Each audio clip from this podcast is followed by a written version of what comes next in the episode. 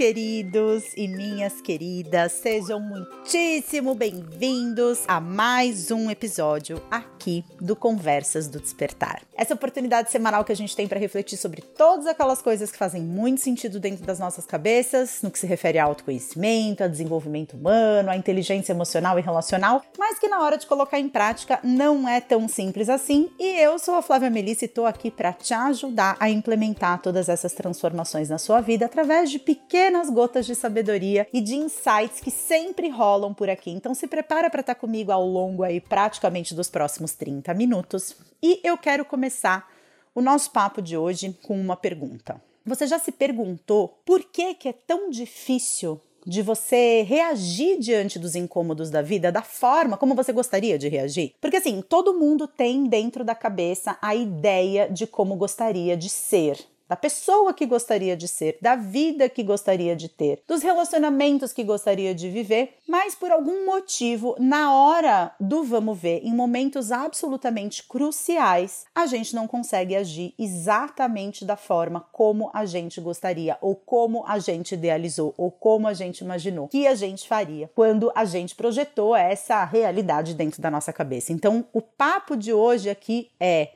por que é tão difícil de reagir de modo inteligente aos incômodos da vida. E você já me conhece, para a gente começar a falar sobre isso, eu já estou aqui falando até de olhos fechados, mas vamos para aquele nosso momentinho de centramento em que você busca uma posição confortável. Se você não conseguir fazer isso agora, tá tudo bem. Feito é melhor que perfeito, mas se por acaso você conseguir simplesmente se acomodar durante alguns instantes, marcar realmente os próximos 30 minutos como um momento para você, um momento para a sua vida, um momento para o seu processo, um momento para a sua reflexão.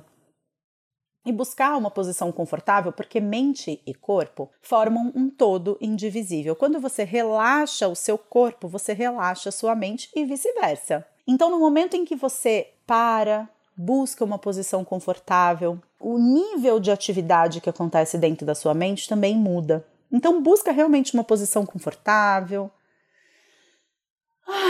dá uma respiração profunda, enche os seus pulmões plenamente de ar. Quantas vezes a gente respira de modo inconsciente ao longo dos nossos dias? Sendo que a respiração é uma ferramenta tão maravilhosa para trazer para dentro do nosso corpo maior tranquilidade, maior paz de espírito e maior consciência e presença. Então respira pelo nariz, como se você estivesse cheirando uma florzinha. E solta pela boca como se você estivesse soprando uma velhinha.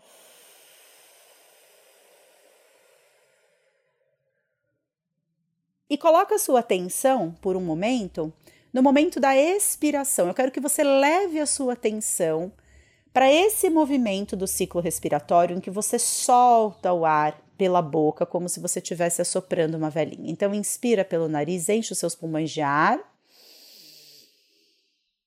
e solta o ar pela boca como se você estivesse assoprando uma velhinha. Presta atenção nesse momento.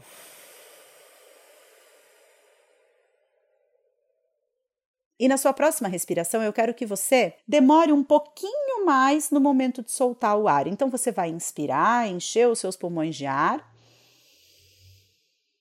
E na hora de soltar o ar, você vai soltar mais lentamente para que esse momento de expiração ele dure mais do que durou o momento de inspiração. Então solta o ar.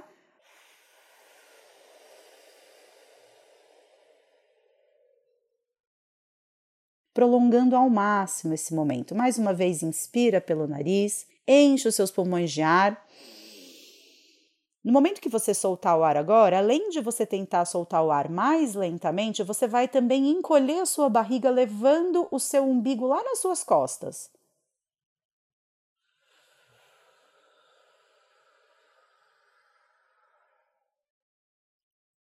E para. Para depois dessa última expiração e percebe como parece que quanto mais você foca no movimento de expiração, mais cresce um silêncio interior, parece, né? Mais parece que alguma coisa nasceu mesmo, né? Alguma coisa foi criada dentro da gente, um espaço de silenciamento, um espaço de quietude, um espaço de presença, de consciência. Praticando algumas dessas respirações, a gente já consegue mudar a nossa fisiologia interna. E isso tem relação direta com o tema do nosso encontro de hoje. E para a gente começar esse nosso papo de hoje, eu queria muito contar aqui um mito que é a lenda de Panku. Se você segue comigo das antigas, talvez você já tenha me ouvido falar sobre isso, mas é sempre uma nova oportunidade da gente aprender um pouquinho mais sobre essa dualidade, sobre esse par de opostos que nos preenchem, que nos permeiam e que a gente vê em absolutamente tudo que existe, essas duas forças complementares, yin e yang, que regem a vida entre o céu e a terra. E a lenda de Panku é a lenda do primeiro homem que existiu no mundo. E a lenda começa dizendo que no princípio tudo tudo era um nada. E que do nada chocou-se um ovo, e dentro desse ovo, Panku, o primeiro homem, e o Tal, o campo de infinitas possibilidades, coexistiram em harmonia durante 10 mil anos. Depois de 10 mil anos, Panku, movido pela sua curiosidade, rompe a casca do ovo de dentro para fora, e no momento em que ele faz isso, o Tal se divide e Yin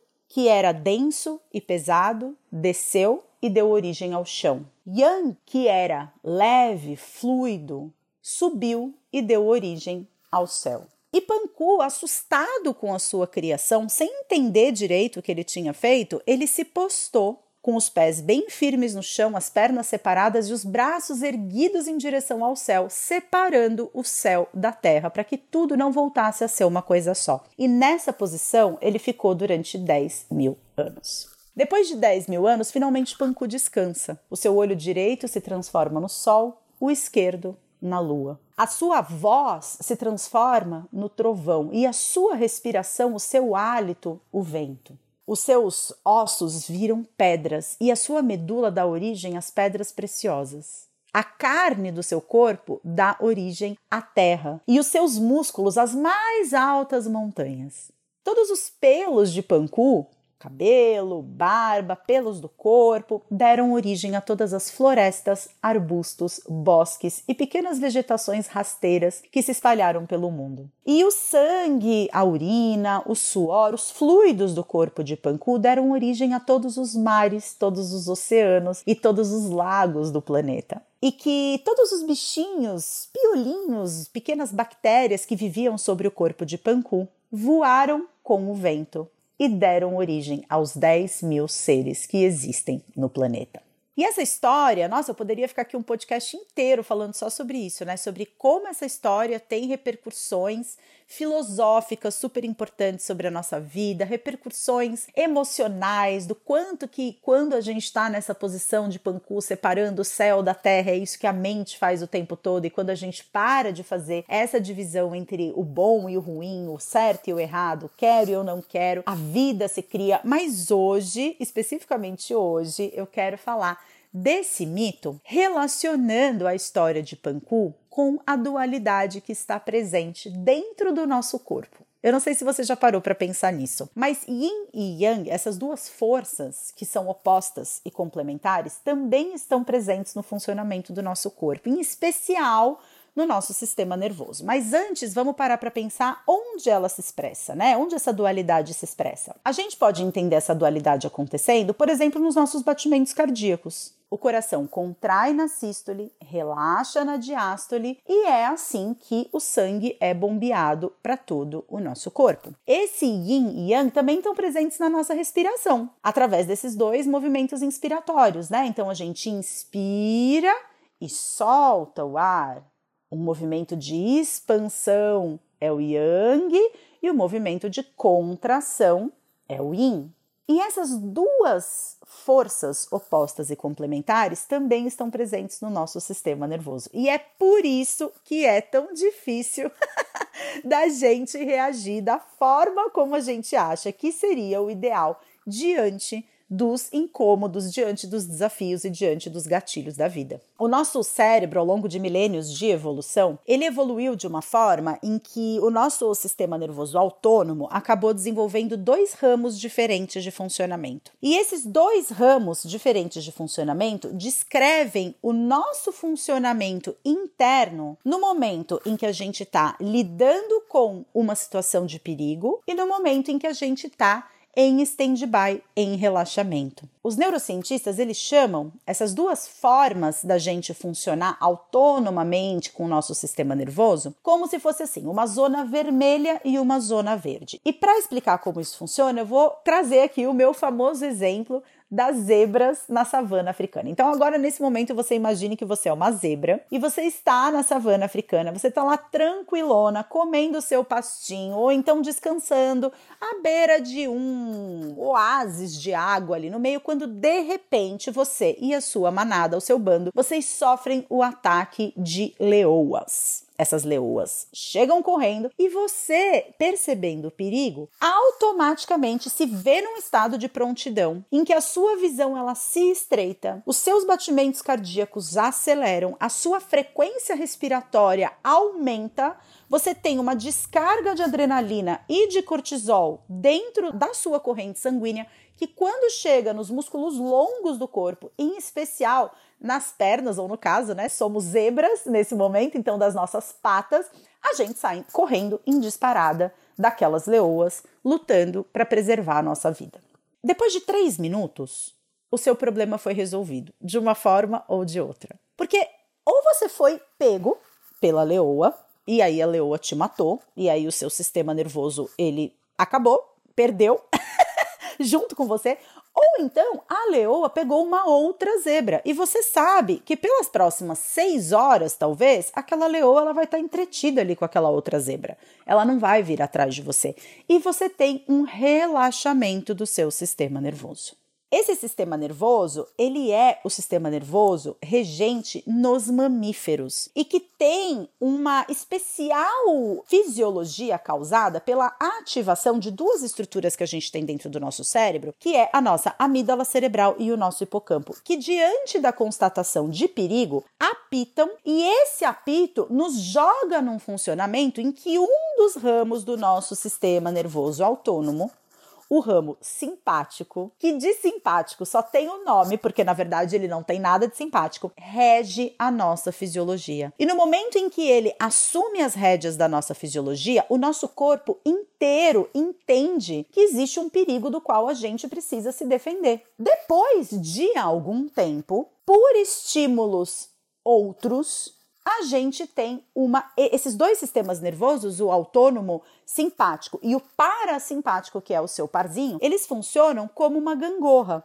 Se um é estimulado, o outro é inibido. Então, depois de algum tempo nessa fisiologia de zona vermelha, nessa fisiologia de preciso lutar para proteger a minha vida, a gente naturalmente percebe que o perigo não existe e a nossa visão se alarga, a gente começa a ter uma visão mais ampla, a gente começa a perceber que existe ali uma florzinha no chão que dá vontade de cheirar, a gente começa a perceber que existem outros animais à nossa volta, a gente consegue focar no solzinho que está batendo na nossa pele, a gente consegue perceber que existe uma paisagem maravilhosa na nossa frente. Perceber tudo isso só é possível quando nós estamos com o nosso sistema nervoso parasimpático ativado que é o que inibe o sistema nervoso simpático. Então, esses dois sistemas nervosos são a dualidade de Panku trazida para dentro do nosso corpo, e mais especificamente para o órgão que determina a fisiologia de todo o nosso corpo, que é o nosso cérebro. Só que tem uma pegadinha aí nessa história que torna tudo muito mais difícil, que é o fato de que, enquanto a nossa sociedade evoluiu muito ao longo dos anos, o nosso cérebro evoluiu muito pouco. E eu disse que esse funcionamento está presente em todos os mamíferos, porque a gente compartilha desse sistema límbico com os mamíferos e nós, humanos, compartilhamos com os nossos irmãos primatas bípedes mais evoluídos, como os gorilas, os chimpanzés, os bonobos. A gente compartilha de uma estrutura de um novo cérebro que é o neocórtex, em especial uma zona que fica localizada logo atrás da nossa testa, que é o nosso córtex pré-frontal, que é uma área do nosso cérebro cérebro que só fica pronta depois dos 25 anos de idade, por volta entre 26 e 28 anos a gente desenvolve essa parte do nosso cérebro e a gente tem a capacidade de atuar sobre as nossas emoções de uma forma intencional, de uma forma consciente. Isso os animais não conseguem fazer. Os mamíferos, eles não conseguem relaxar o próprio sistema nervoso. Nós conseguimos. Então, apesar da nossa sociedade ter evoluído muito, o nosso cérebro evoluiu muito pouco.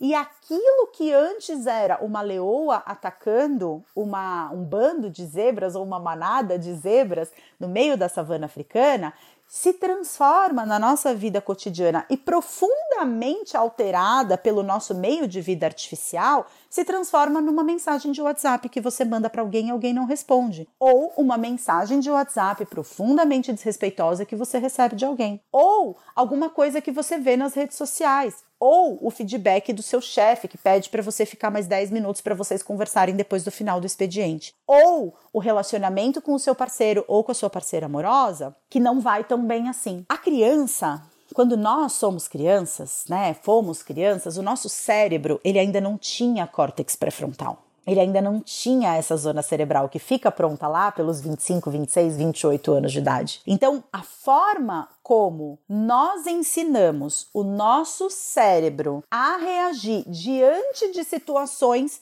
de estímulo negativo ou ansiógeno, ou seja, quando éramos crianças, diante da percepção de perigo, que vinha através de uma interpretação do meio, que vinha do mesmo jeito que para um adulto, às vezes, o chefe virar e falar que quer conversar com você 10 minutos depois do final do expediente. Para o adulto, isso desencadeia uma fisiologia de ansiedade: o que será que vai acontecer? Meu Deus do céu, será que eu vou perder o emprego? O que será que eu fiz de errado? A mesma ativação fisiológica poderia ser causada na nossa infância quando a nossa mãe ou nosso pai não deixavam a gente assistir o último episódio do, do Pokémon que você queria ver antes de dormir. O seu pai e sua mãe, não, já tá na hora de dormir. Para você, aquilo era uma ativação de perigo, de eu não posso fazer aquilo que eu quero, eu estou sugestionado ao que determina uma outra pessoa. Ou então um olhar bravo que a sua mãe te deu em algum momento. Despertava, porque criança, gente, tem uma natureza extremamente dependente. A criança depende dos pais para absolutamente tudo. A criança depende dos seus pais para amarrar o cadarço, para comer, para limpar o bumbum depois que faz cocô. É um grau de dependência físico, emocional, financeiro enorme. E qualquer tipo de necessidade infantil que a gente teve e que não foi atendida da forma como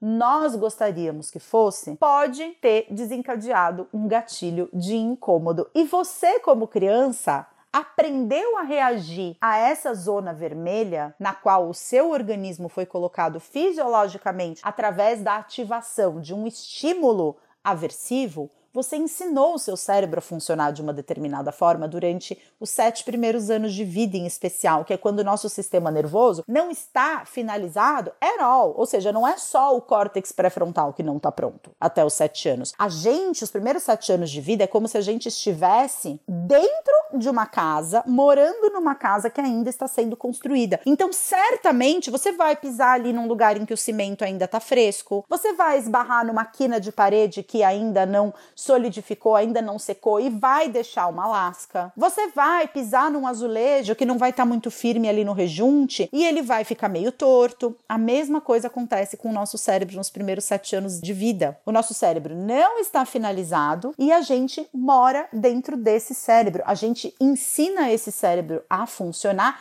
enquanto ele está sendo finalizado. E a gente vai criando uma coisa que lá na frente vai ser, na verdade, uma tendência de personalidade personalidade, uma tendência para lidar com os estímulos aversivos e com as situações conflitantes que trazem incômodo, que trazem dor, que é exatamente a forma que você, quando criança, aprendeu a viver essas situações. E existem basicamente cinco formas da gente colocar esse funcionamento em prática durante a nossa infância, quer dizer, cinco dinâmicas de comportamento que são desenvolvidas na infância e que a gente continua repetindo para o resto da nossa vida se a gente não se der conta de que isso é uma dinâmica que está tentando ajudar a gente a lidar com situações que despertam esse medo da sobrevivência. A primeira delas é você ser agressiva. Se você é uma pessoa agressiva, se você tende a levantar o seu tom de voz, se você tende a perder as estribeiras, se você tende a soltar os seus cachorros em cima das outras pessoas, toda vez que você faz isso, você pode ter certeza, você está lidando com um medo para o qual você não tinha condições de elaboração no momento em que você teve que lidar com ele. Então você desenvolveu uma estratégia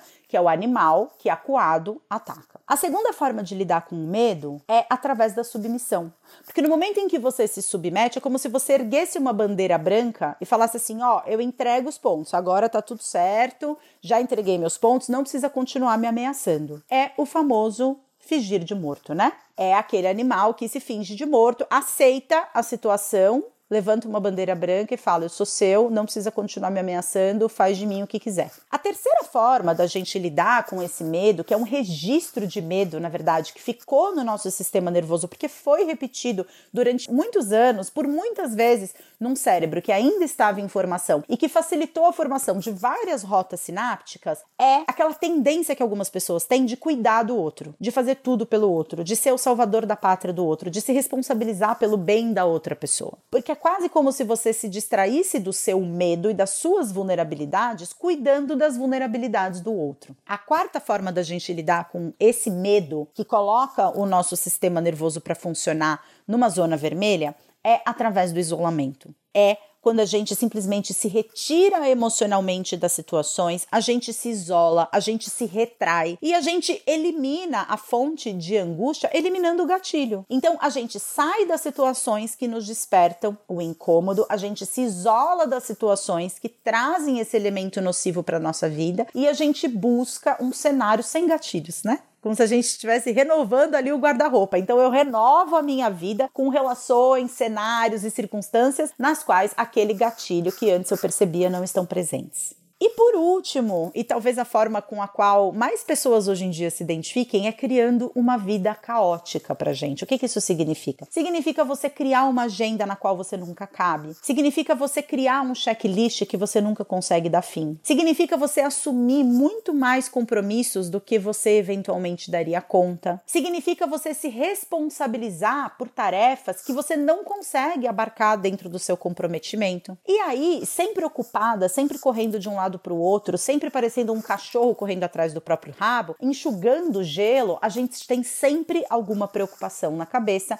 e isso nos impede de entrar verdadeiramente em contato com aquilo que a gente está sentindo. Não é muito maluca a ideia, né, de que nós, que não somos zebras, tenhamos desenvolvido essas cinco formas de funcionar todas as vezes em que uma situação de perigo se apresenta. É percebida pelo nosso sistema nervoso. Esse ramo simpático do nosso ramo autônomo do sistema nervoso toma conta da bagaça e você se pega em um desses cinco comportamentos. E qual é a saída pra gente finalmente, porque é justamente esse funcionamento que te faz reagir a um incômodo de uma forma da qual você não se orgulha. Porque se você tem a tendência de ser agressiva, lá na frente você vai virar e vai se sentir culpada. Se você tem a tendência de ser submissa, lá na frente você vai se sentir constrangida e envergonhada do seu comportamento. E se você tem a tendência de cuidar demais das outras pessoas, lá na frente você vai perceber que você não tá recebendo a mesma coisa em troca. E se você tem a tendência de se retrair, de se isolar, lá na frente você vai sofrer,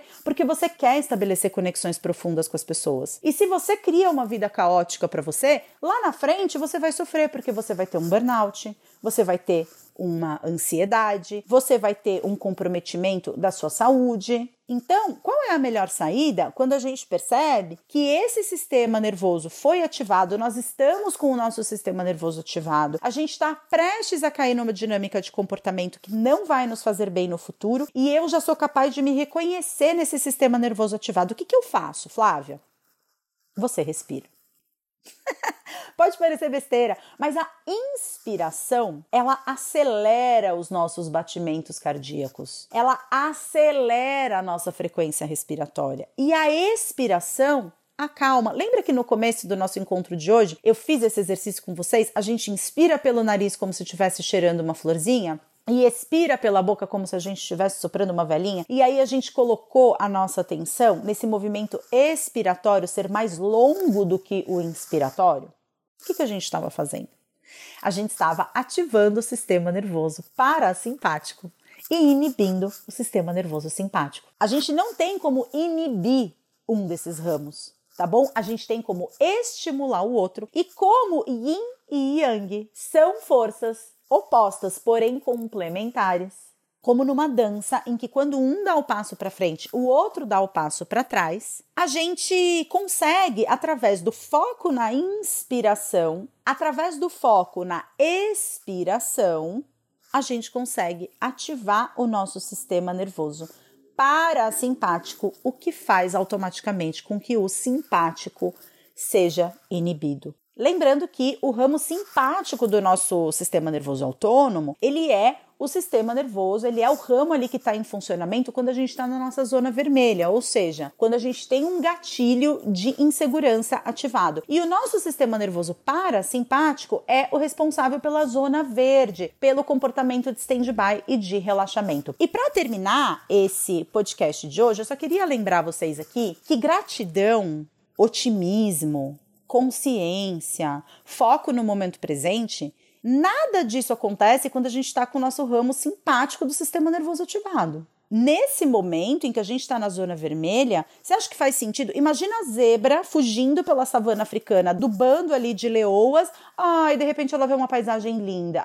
Eu vou agradecer por essa paisagem. Perdeu o playboy. A leoa vai lá e come. Então, muitas vezes, a gente que está nessa jornada do autoconhecimento, a gente se exige sentir gratidão, a gente se exige sentir coisas boas, a gente se exige, ai, nossa, eu tô aqui me abrindo para o momento presente. Se você estiver com o seu sistema nervoso ativado, você não vai conseguir fazer isso, a não ser que você faça isso de uma forma tóxica, usando a gratidão como um recurso de regulação emocional, usando a positividade como uma anestesia contra o cenário emocional que está vindo com esse gatilho, porque esse é um aspecto muito importante. Nós, seres humanos, somos seres simbólicos e o próximo passo da nossa jornada de autodesenvolvimento e de autoconsciência é a gente entender quais foram os gatilhos e o que esses gatilhos têm a ver com a nossa história de vida. De que forma esses gatilhos despertaram dentro da gente um funcionamento funcionamento infantil? De que forma o cenário no qual eu vivo a minha vida no momento presente se relaciona com algum cenário infantil em que esse mecanismo de sobrevivência foi ativado e que